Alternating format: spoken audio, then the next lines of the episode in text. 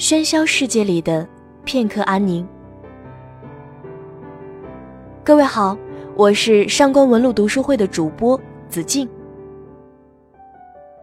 中国有意思的文人很多，但能把生活过得像汪曾祺这般有意思的，实在难以寻得几个。学生时期的汪曾祺，为了勾搭沈从文老师，选了沈从文所有的课程。选上之后，还要鞍前马后的伺候着，又陪逛街，又买火腿月饼，一副好学生的样子。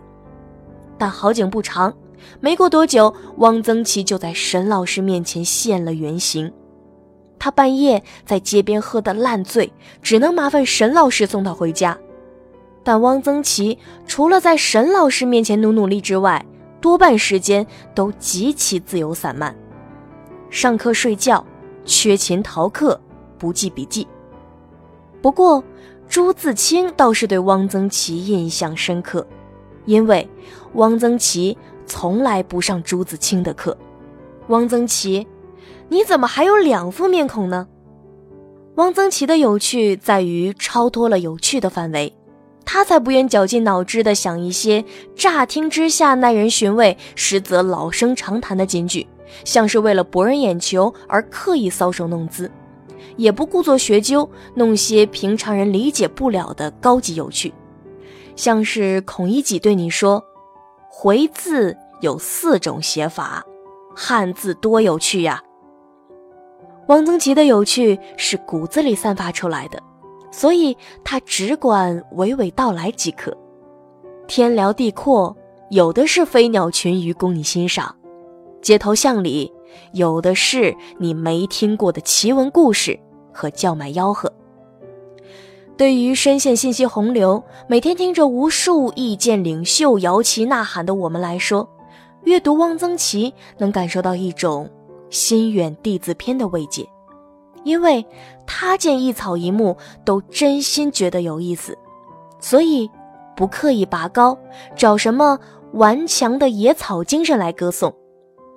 汪曾祺的作品里满是他对世间那纯然原始的态度，不复杂，也不刻意童真，就在描述生活的感动，描述有趣的世间万物。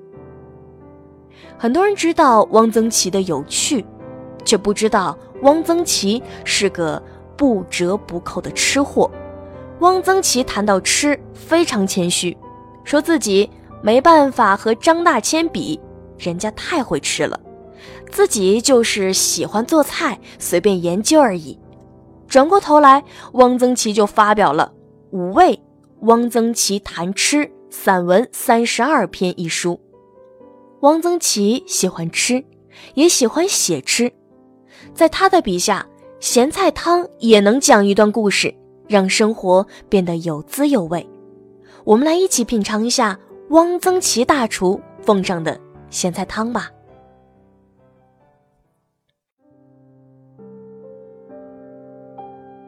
一到下雪天，我们家就喝咸菜汤，不知是什么道理，是因为雪天买不到咸菜？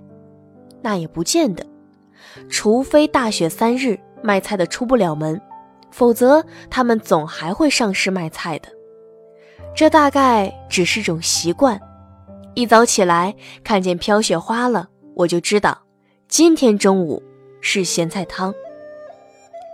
咸菜是青菜腌的，我们那里过去不种白菜，偶尔有卖，叫做黄芽菜，是外地运去的，很名贵。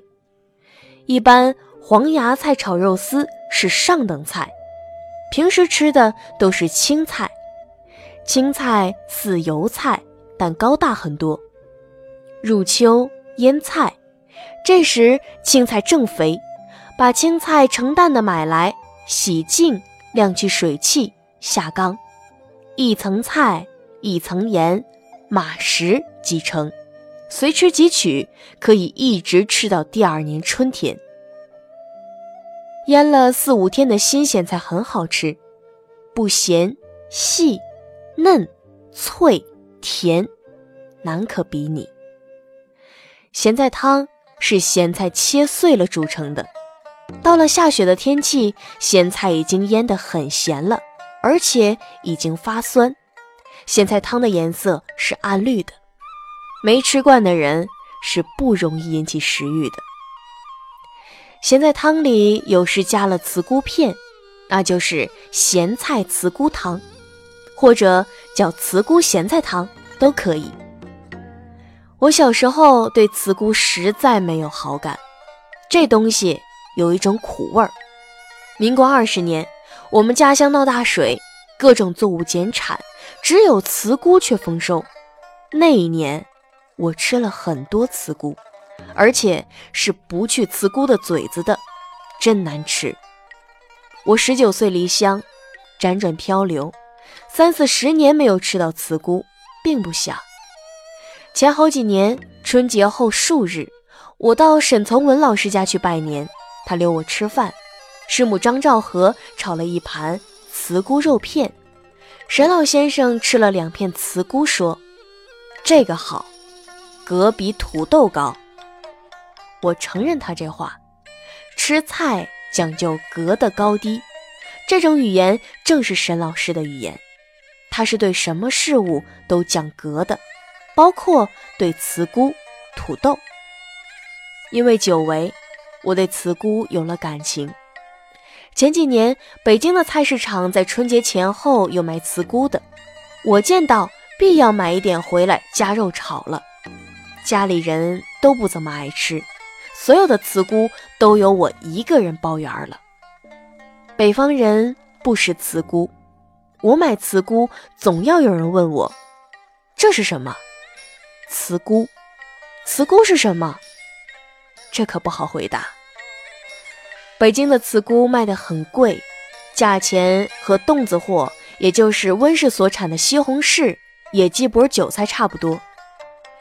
我很想喝一碗咸菜茨菇汤，我想念家乡的雪。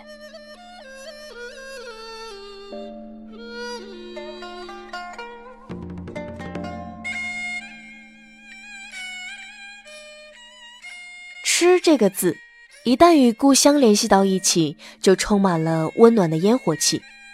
我们的文化对吃是有执念的，无论世间再多苦难，只要还能吃饱，就觉得幸福，是中国人的处世哲学。所以，中国人说乡愁的时候，不会直言想家，而是会说：“我突然想吃小时候那个味儿了。”汪曾祺文中的咸菜与茨菇，平常吃起来大概不会觉得好吃。咸菜有些太朴素了，招待客人都不太能上台面。茨菇味苦，也略显寡淡。但因为故乡的感情，让咸菜汤与茨菇对于汪曾祺来说是特殊的。它们的味道是故乡的实体。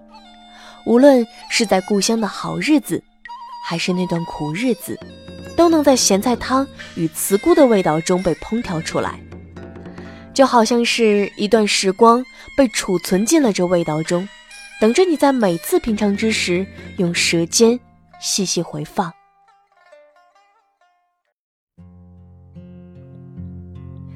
其实，这样的滋味并不只在汪曾祺的散文中，不信。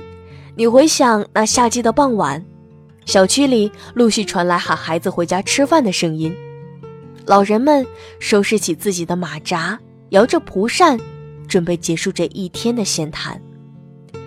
等到人群散去，我们又迎来了幸福的晚餐时间。其实，一家人围在餐桌前，就是人间最美好的风味。